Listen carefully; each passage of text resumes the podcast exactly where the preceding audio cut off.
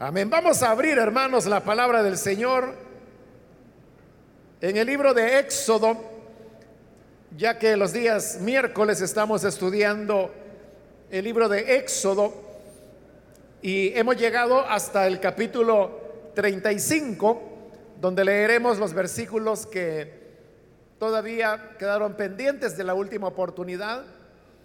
Y así vamos a seguir adelante con este estudio que vamos desarrollando por cada uno de los versículos de este libro.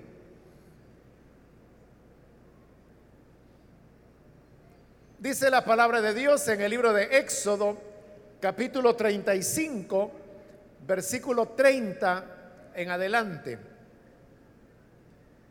Moisés les dijo a los israelitas,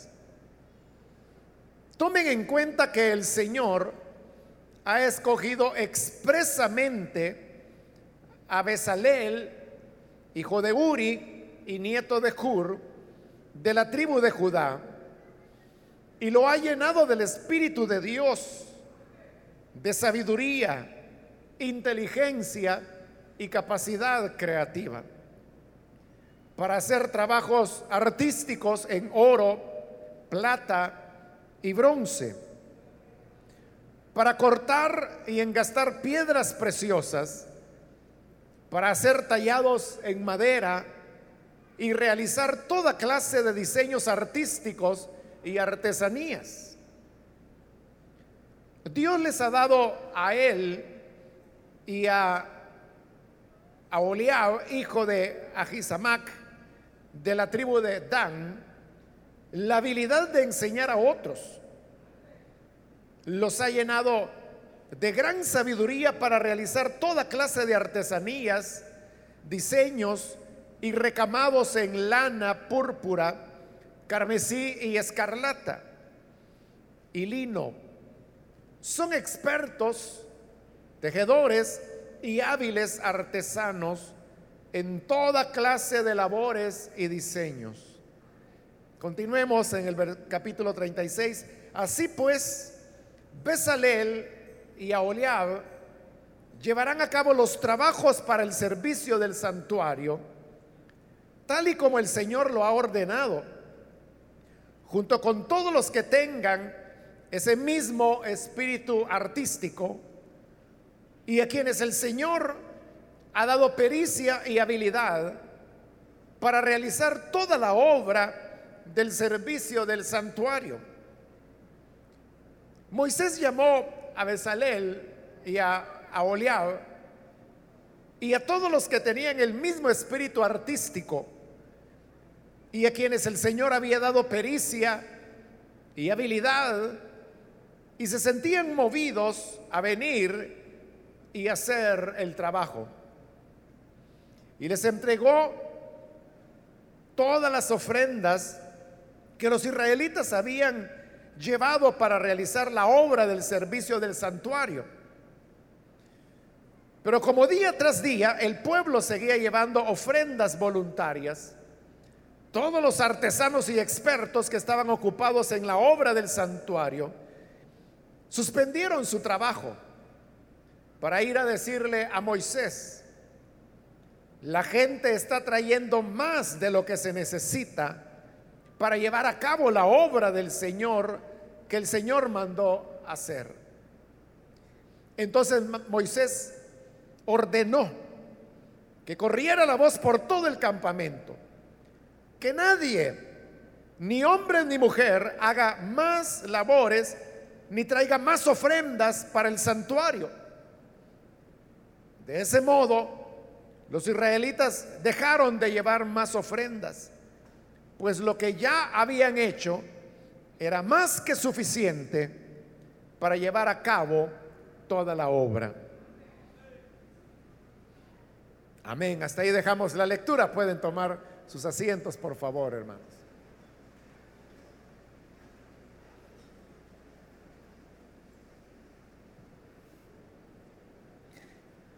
Hermanos, continuamos en el desarrollo del estudio de este libro de Éxodo y recordará que en las últimas semanas hemos estado hablando sobre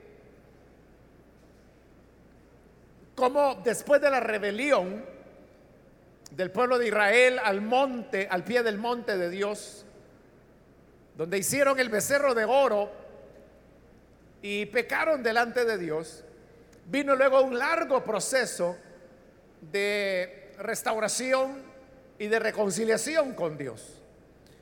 Pero una vez completado ese proceso, Moisés vuelve a subir por segunda vez al monte y ahí es donde él vuelve a labrar, bueno, labra por primera vez, porque la primera vez fue Dios quien lo hizo directamente. Pero en la segunda ocasión Moisés labra en las piedras las diez palabras que Dios había entregado para su pueblo. Él desciende, entrega las instrucciones al pueblo. Y el punto en el cual esa revelación de Dios hacia Israel había llegado era el de entregar la lista de materiales que se iba a utilizar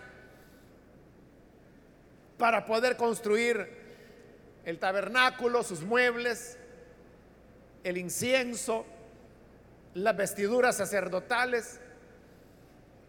Pero habiéndose ya superado esa situación de desobediencia y de caída,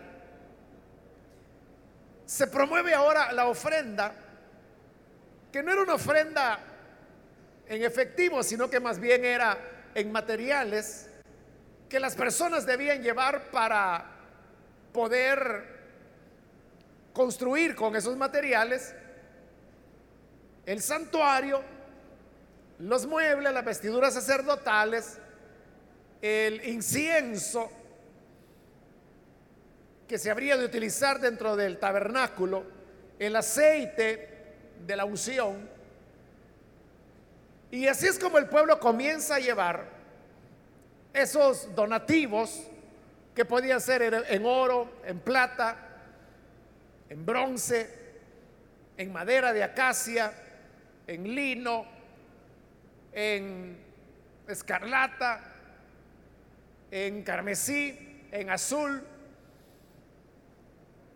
pieles de tejones, bueno, y toda la lista que vimos ya en la última oportunidad pero que también en la primera mención que se hizo antes del capítulo 32, fuimos, fuimos describiendo una a una el significado que tenía esos, esos materiales.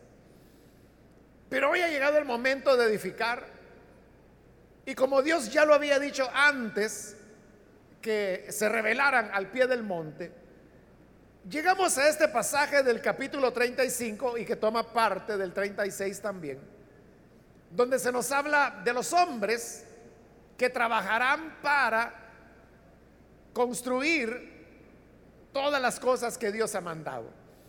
En el versículo 30 del capítulo 35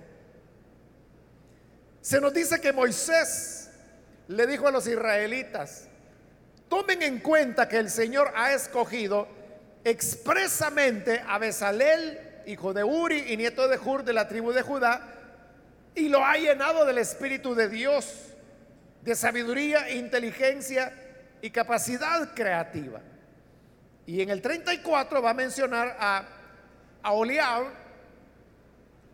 que vendría a ser como el compañero de Besalel, y entre los dos habrían de dirigir la obra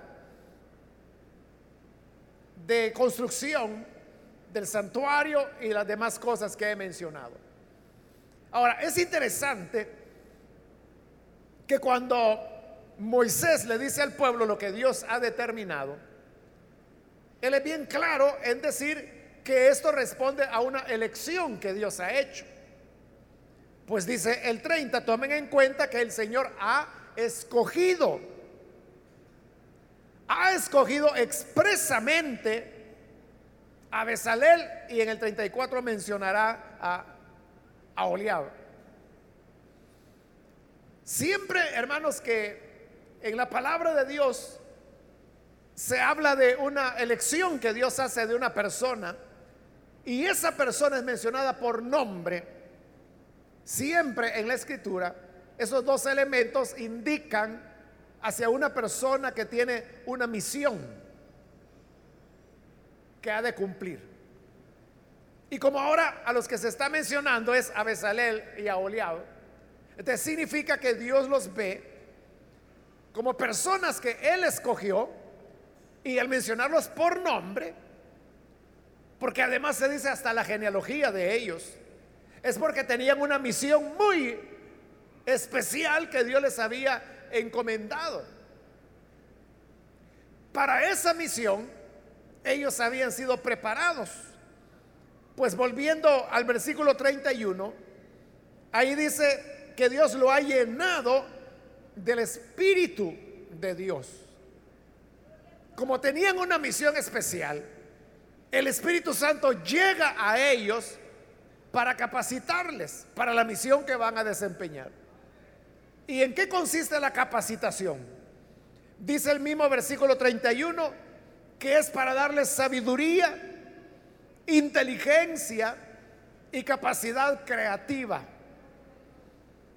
Es decir, ellos son hombres sabios, inteligentes, pero que además tienen una capacidad creativa. Es decir, ellos tenían un sentido artístico y ellos eran capaces de poder expresar a través del arte sentimientos, ideas y emociones que solamente pueden ser expresadas apropiadamente a través de expresiones artísticas precisamente. Ellos eran hombres que tenían una gran habilidad, porque ellos eran excelentes, por ejemplo, para tejer, pero también para hacer recamados, pero también para trabajar metales.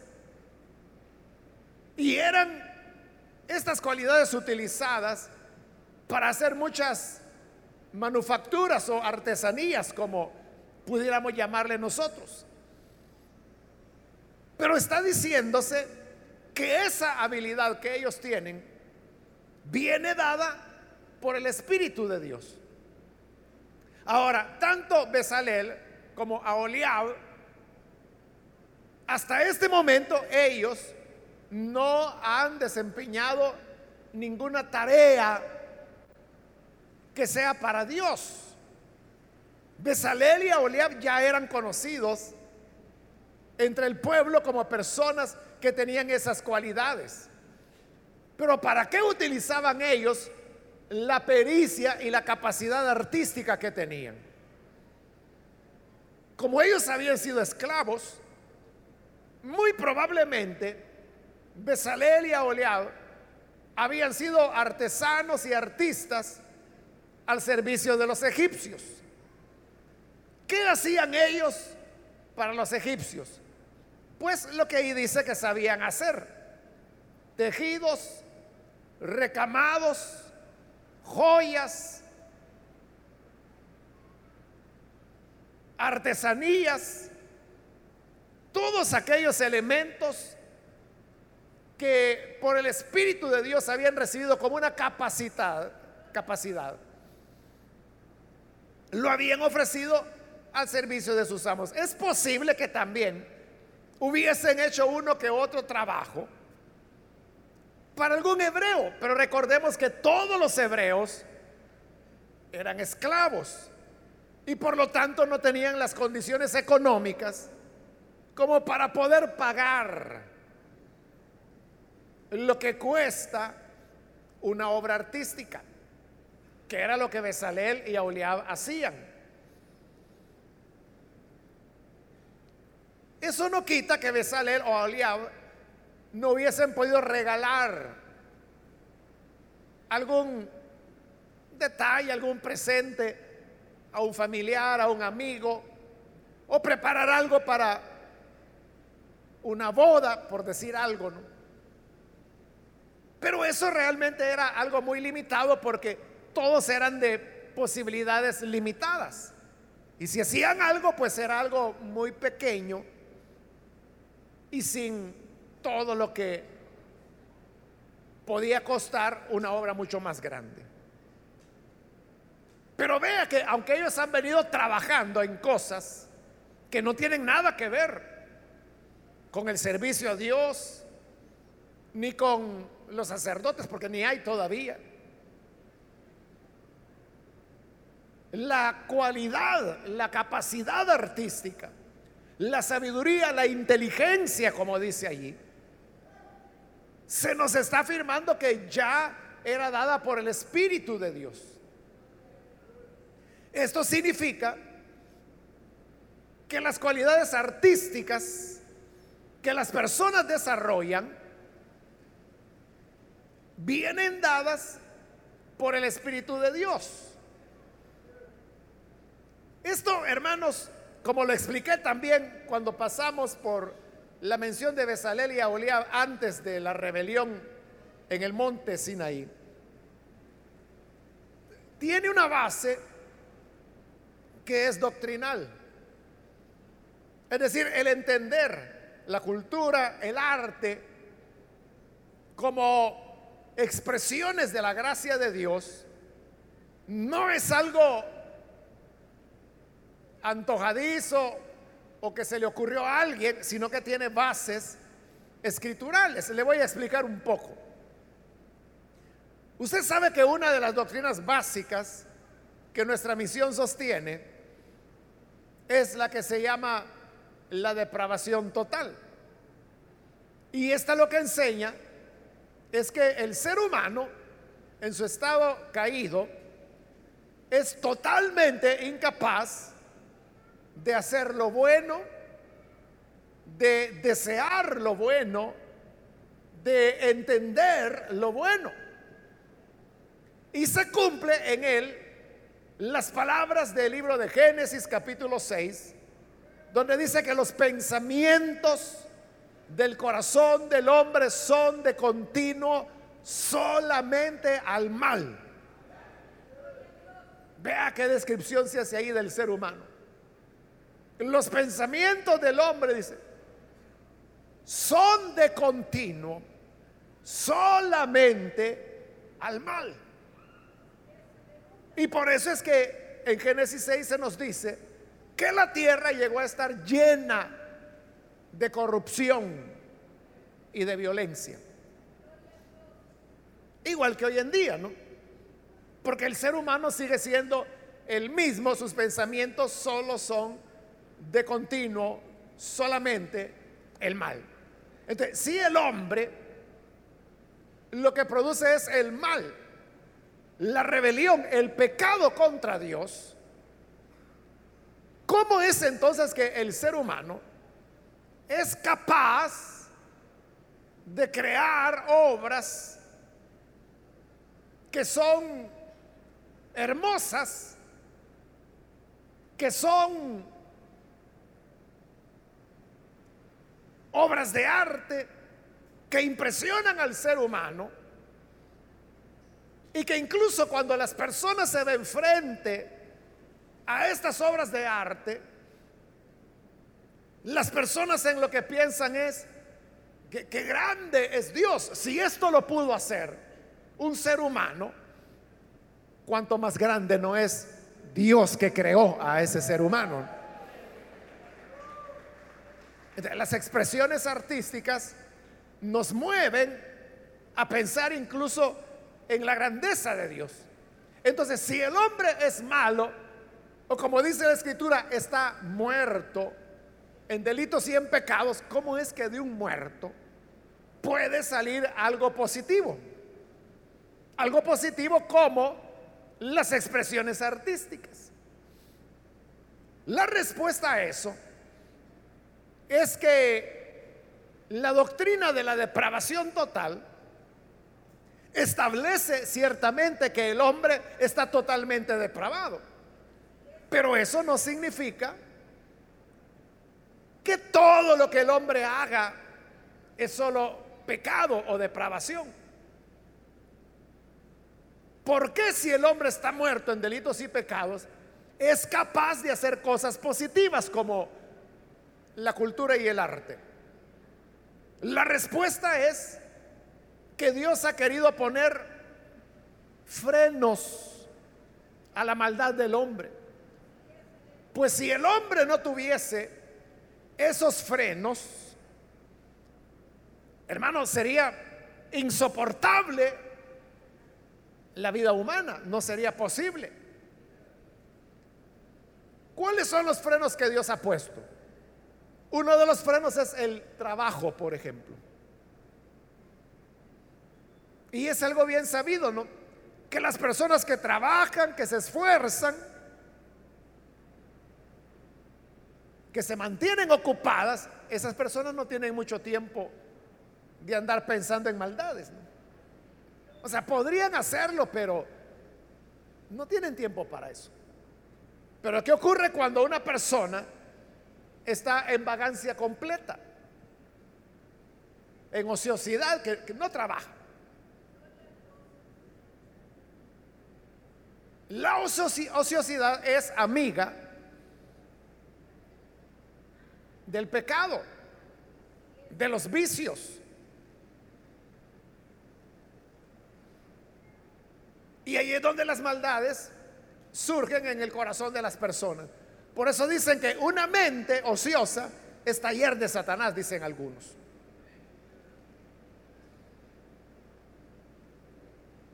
Y el que se dedica a la vagancia siempre va a terminar en malos caminos. El trabajo es un freno que Dios establece.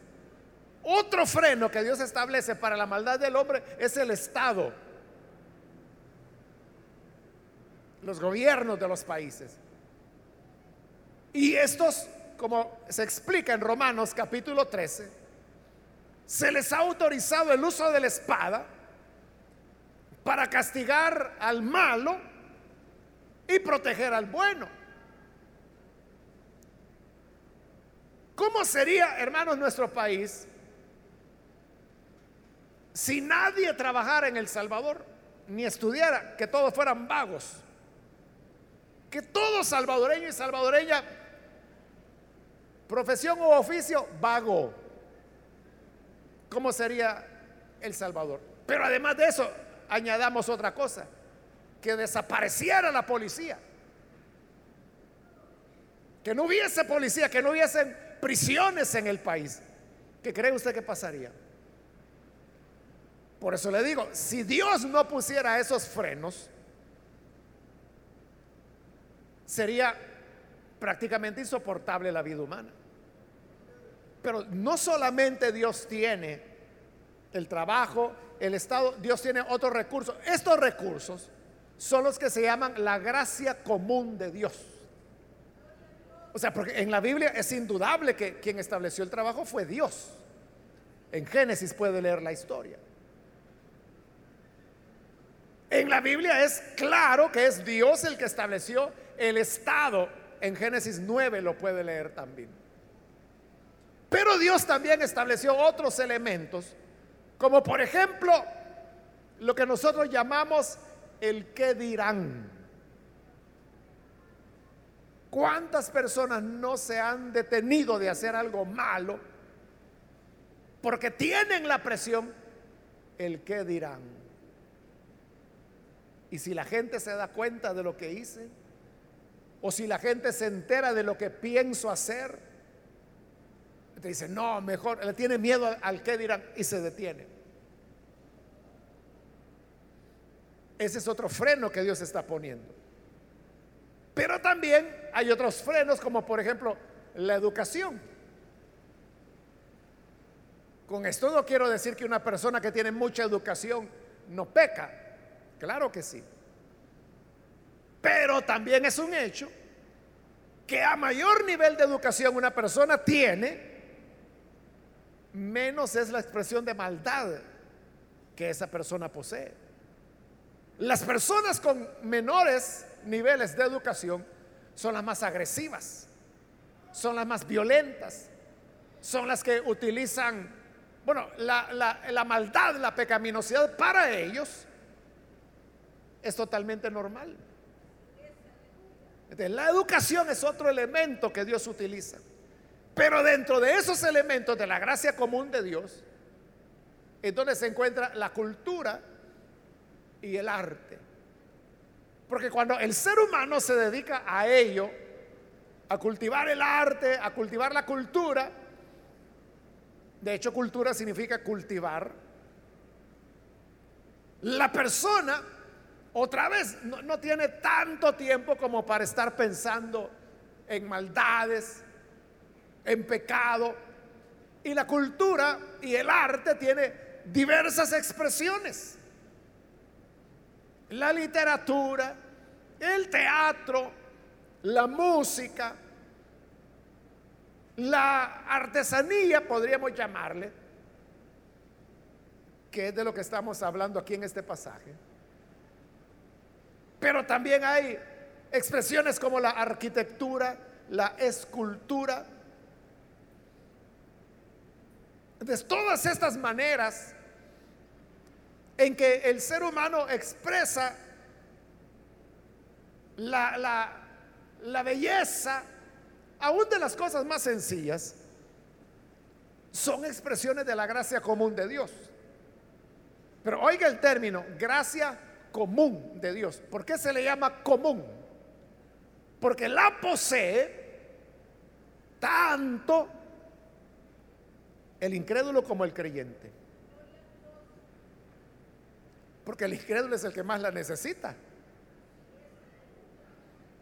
Porque si no, ¿qué lo va a refrenar del pecado?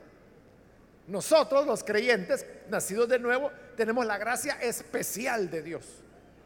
Y eso incluye el Espíritu Santo, la palabra de Dios. Esa es la que nos guía. Por eso es que la Biblia dice, lámpara es a mis pies tu palabra y lumbrera a mi camino. Pero eso es para nosotros para los creyentes. Pero para el que no es creyente y que nunca ha leído la Biblia, ¿qué lo guía? Es la gracia común. Por eso se llama común. Porque usted puede preguntar, bueno, ¿y quiénes son los grandes artistas que sean creyentes? Bueno, ha habido grandes artistas, lo que pasa es que la gente no sabe, ¿no? Pero si usted ha oído hablar, digamos, en el campo de la música, de Johann Sebastian Bach, o sea, la música de Bach es fabulosa, ¿no? Él era un creyente. Por eso es que escribió esa melodía que popularmente se conoce con el nombre de Jesús Dulce Alegría, se llama. O uno puede pensar en, en Friedrich Händel, que escribió, por ejemplo, compuso El Mesías, que es la vida de Jesús desde su nacimiento hasta su muerte y su resurrección. Bueno, y todavía va más allá hasta su reino eterno. Así se llama la, última pieza del Mesías. Digno es el Cordero, se llama. Y el Mesías es, es una cantata, es para ser cantada. Y toda la letra son literalmente versículos de la Biblia. Gente la escribió en inglés. Entonces usted necesitaría la Biblia en inglés para ir viendo que lo que la gente está cantando ahí son estrictamente versículos de la Biblia, sin ponerle una palabra, sin quitarle otra. Bueno, esos son, digamos, aquellos que decididamente eran cristianos, ¿no? De sí, sí los hubo y los hay, obviamente. Pero también, obviamente, hay, hay incrédulos, personas que nunca profesaron una fe, no era que fueran ateos tampoco, pero no eran creyentes nacidos de nuevo. E hicieron obras fabulosas. Entonces, ¿cómo se explica de que hayan tenido ese genio? La respuesta es porque es producto de la gracia común de Dios. Por eso se llama común, porque es para creyentes, para incrédulos, es igual. Entonces, ¿qué es lo que hace el arte? ¿Qué es lo que hace la cultura? Refrenar el pecado. Entonces, aquí el punto viene a ser una reflexión para nosotros como cristianos. Si ese es el origen del arte, y aquí vemos que el Espíritu Santo está metido en ello, el Espíritu es el que les da la iluminación, la sabiduría, la inteligencia, la habilidad para hacer el arte. Ahí dice, claro, es el Espíritu de Dios. Y no crea que eso fue solo con Besalel y Aoliab. O sea, eso es con toda persona que tiene un don artístico sobresaliente en el campo que sea. Entonces, eso nos lleva, le decía, a una reflexión como creyentes. Y la reflexión es, entonces, ¿cuál debe ser la actitud de nosotros como hijos de Dios frente al arte y a la cultura? ¿Cuál debe ser nuestra actitud? Pensar que todo eso era del mundo, porque los que compusieron eso no eran creyentes. Y rechazarlo. O si hay un museo donde se exponen pinturas, obras de arte, usted no hay que ir a hacer ahí a perder el tiempo. Si yo ni entiendo eso. O se pone a escuchar una sinfonía y se duerme. En el primer movimiento se durmió ya. Pero en base a lo que estamos viendo, podemos entender que las expresiones artísticas vienen dadas por el Espíritu de Dios. E-, es lo que Moisés dijo. Lo dijo claro, lo ha llenado el Espíritu de Dios de sabiduría, inteligencia, capacidad creativa para hacer trabajos artísticos. Entonces su arte era las capacidades que el Espíritu de Dios le había dado. Y si usted me pregunta, ¿el Espíritu de Dios le puede dar a un incrédulo capacidades artísticas? Sí. Porque por eso se llama gracia común. Yo le pregunto, ¿el trabajo es solo para los creyentes o es para creyentes y incrédulos? Es para todo, ¿verdad? Y el Estado, ¿para quién es? ¿Para quién es la policía? ¿Para que vigilen a los creyentes o para que vigilen a todos? Y también es dado por la gracia común de Dios. de igual manera, esas capacidades artísticas que el Espíritu de Dios da, según dice el pasaje, es para todos, creyentes e incrédulos, reconociendo que eso se formó a partir de un don entregado por la gracia común de Dios. La actitud del creyente debería ser al menos el aprecio, al menos el aprecio hacia las expresiones artísticas. Y debería, hermano, los creyentes de la iglesia alentar los deseos que jóvenes, señoritas tienen de desarrollar capacidades de tipo artístico. Hay padres que le dicen, no, mira, si de eso no te vas a, no vas a vivir. Mejor ponete a estudiar, hacer algo útil. Anda a cargar ladrillos. Entonces están robando el don que Dios ha dado a esas personas. Más bien la iglesia no solo debería ser facilitadora de las expresiones artísticas, sino que debería ser promotora, apoyar, para que las personas puedan desarrollar esos dones que Dios les ha dado. Por esa causa, hermanos, todo aquello que tenga que ver con la cultura, con el arte, no deberíamos verlo como ajeno a la iglesia, sino que deberíamos verlo como una parte integral de lo que es el Evangelio. Yo sé que hermanos y hermanas que se congregan acá Saben que en nuestra doctrina básica tenemos doctrinas que son calvinistas. Y muchos se sienten orgullosos, dicen, ah, somos calvinistas. En realidad no lo somos. Lo que tenemos son algunos elementos de doctrina calvinista. Esa es la verdad. Bueno, pero hay gente que le decía que sí se siente muy orgulloso y dice, no, que nosotros tenemos doctrina calvinista, se sienten muy orgullosos de eso. Pero el calvinismo en el tema de cultura y arte es terrible, es tremendo. O sea, va a la profundidad de las cosas. Si usted no ha tenido la oportunidad de leer las instituciones de la religión cristiana, que es como la teología sistemática de Juan Calvino, léala. Léala y se va a llevar una sorpresa de cuál es la actitud de Calvino frente al tema del arte y la cultura. Él escribe de, todo, ¿no? Del Estado, de la educación.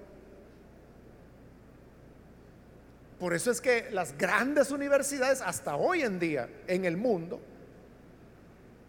pertenecen a movimientos protestantes. Piensa en cualquier universidad de las grandes de hoy.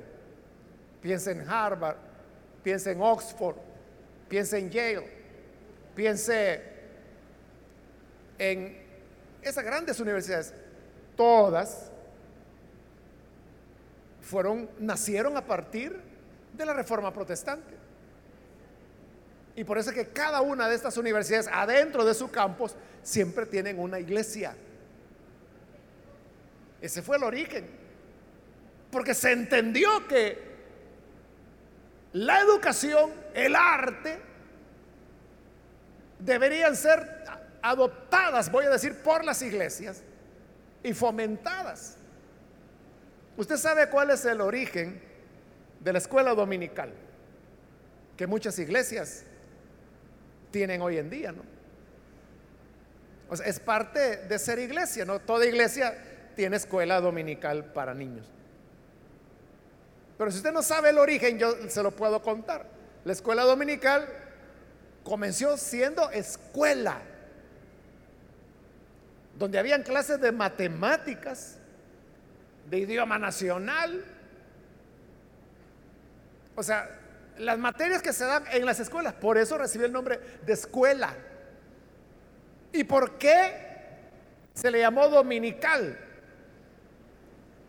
Porque eran escuela para los niños pobres que pasaban trabajando durante la semana y por eso no iban a estudiar de la iglesia vio que estos niños no tenían futuro porque no se educaban. decidieron el domingo abrir las iglesias para comenzar a darles clases. Ya le dije, matemáticas, sociales, idioma nacional, ciencias naturales, y dentro de eso les daban enseñanza bíblica, como otra materia más. Y eso fue por años por más de 100 años. Posteriormente, en la medida que las sociedades se fueron modernizando y democratizando, esas funciones de enseñanza fueron siendo absorbidas por lo que hoy llamamos un ministerio de educación, por ejemplo. Entonces la iglesia cada vez tuvo menos necesidad de hacer eso, entonces se fue quedando solo con la enseñanza bíblica hasta el día de hoy por eso es que escuela dominical nosotros entendemos que van los niños a aprender de la Biblia. Sí, pero eso es ahora.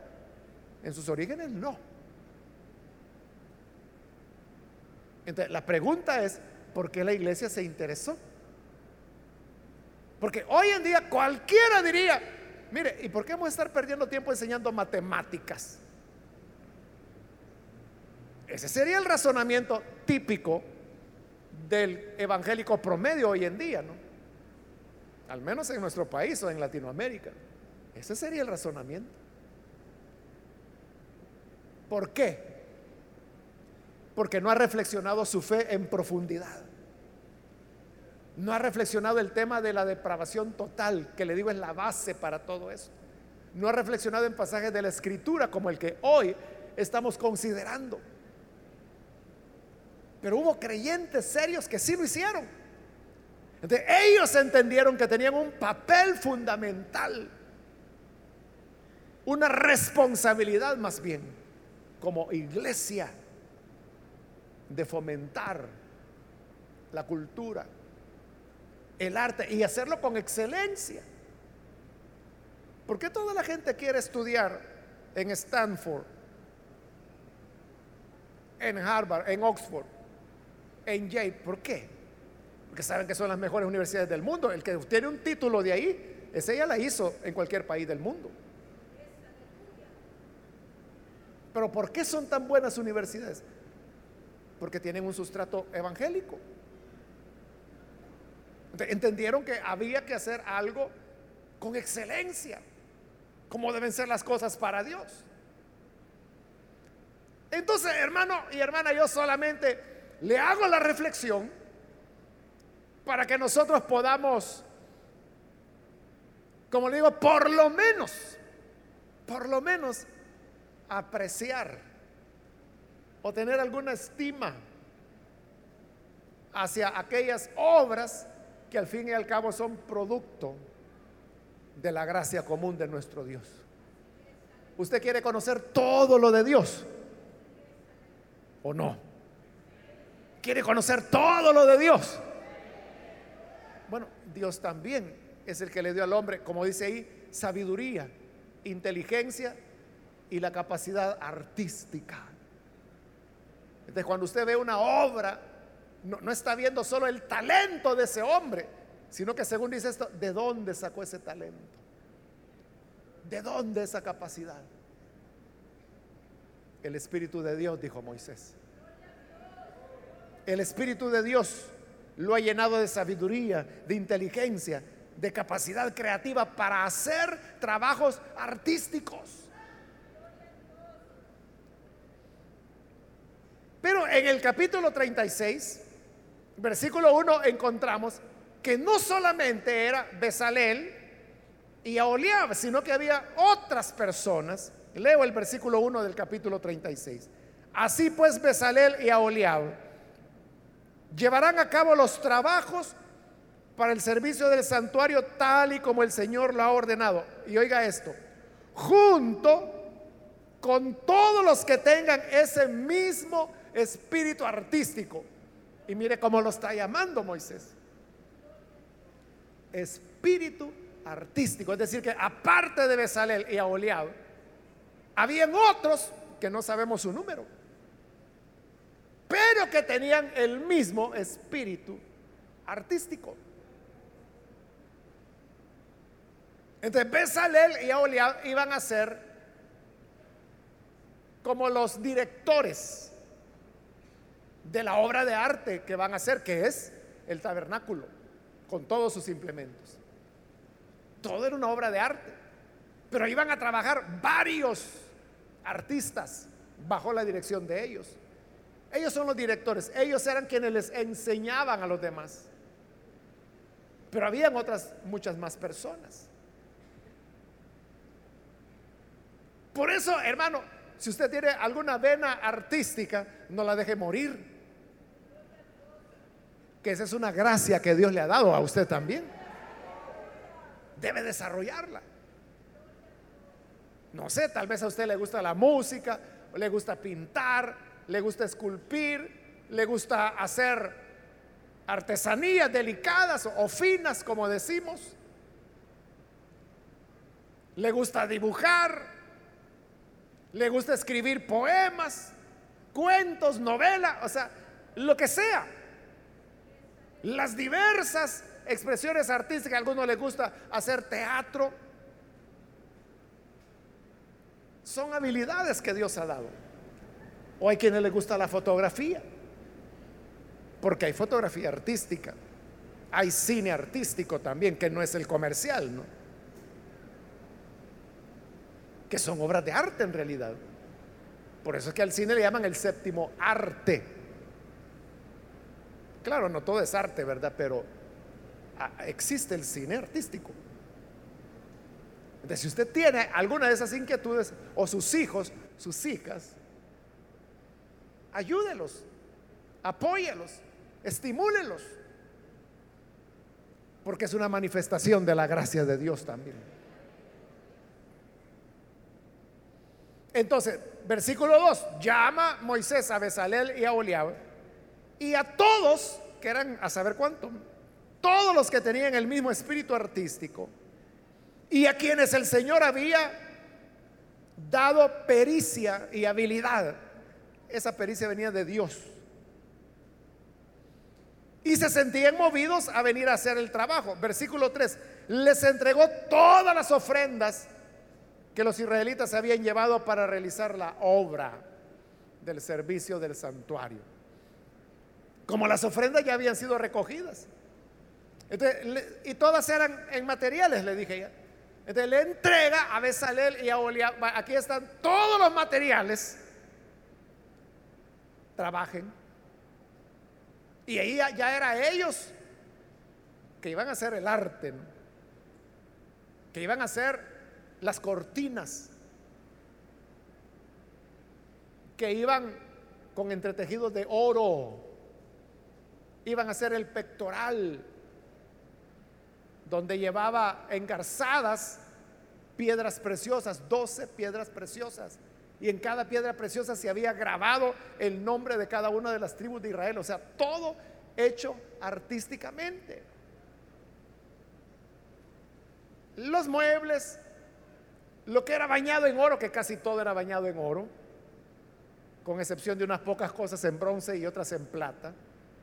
Las pieles de los animales, las costuras, las basas, los lazos, las vestiduras sacerdotales, la mezcla para el aceite de la unción, la mezcla para el incienso.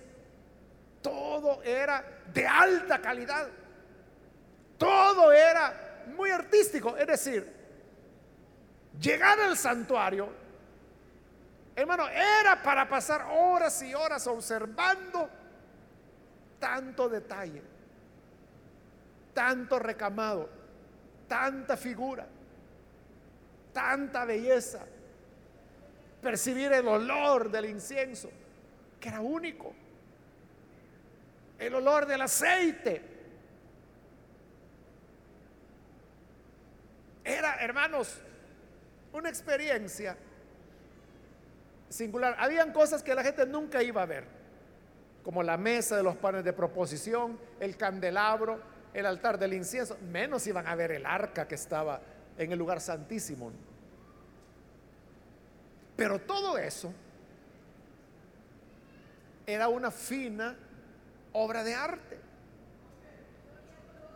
Ellos ya tienen los materiales y comienzan a trabajar. Pero dice el versículo 4 que todos los artesanos y expertos que estaban ocupados en la obra del santuario suspendieron su trabajo ¿Y por qué suspendieron? Dice el 5, para ir a decirle a Moisés, la gente está trayendo más de lo que se necesita para llevar a cabo la obra que el Señor mandó hacer.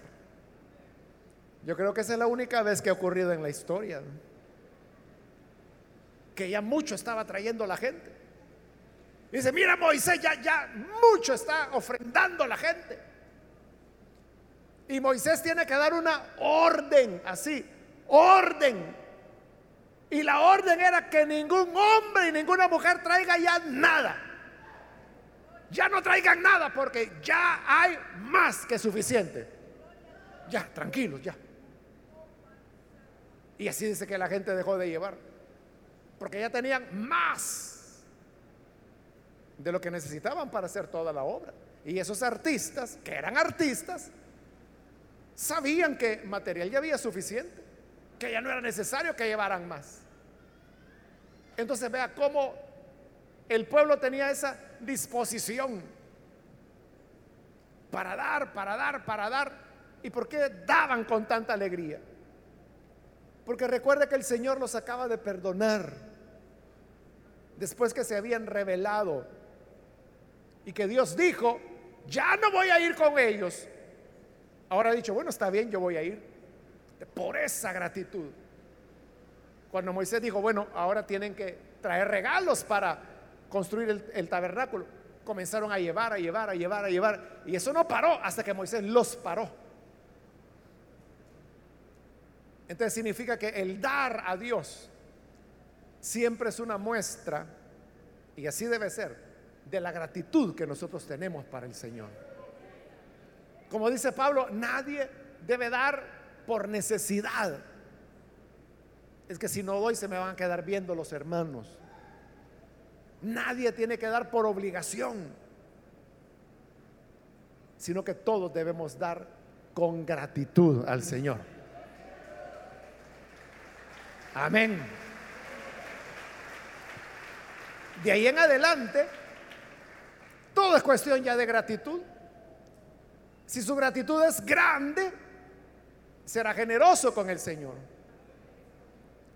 Si su gratitud es pequeña o no tiene gratitud, entonces será mezquino hacia el Señor.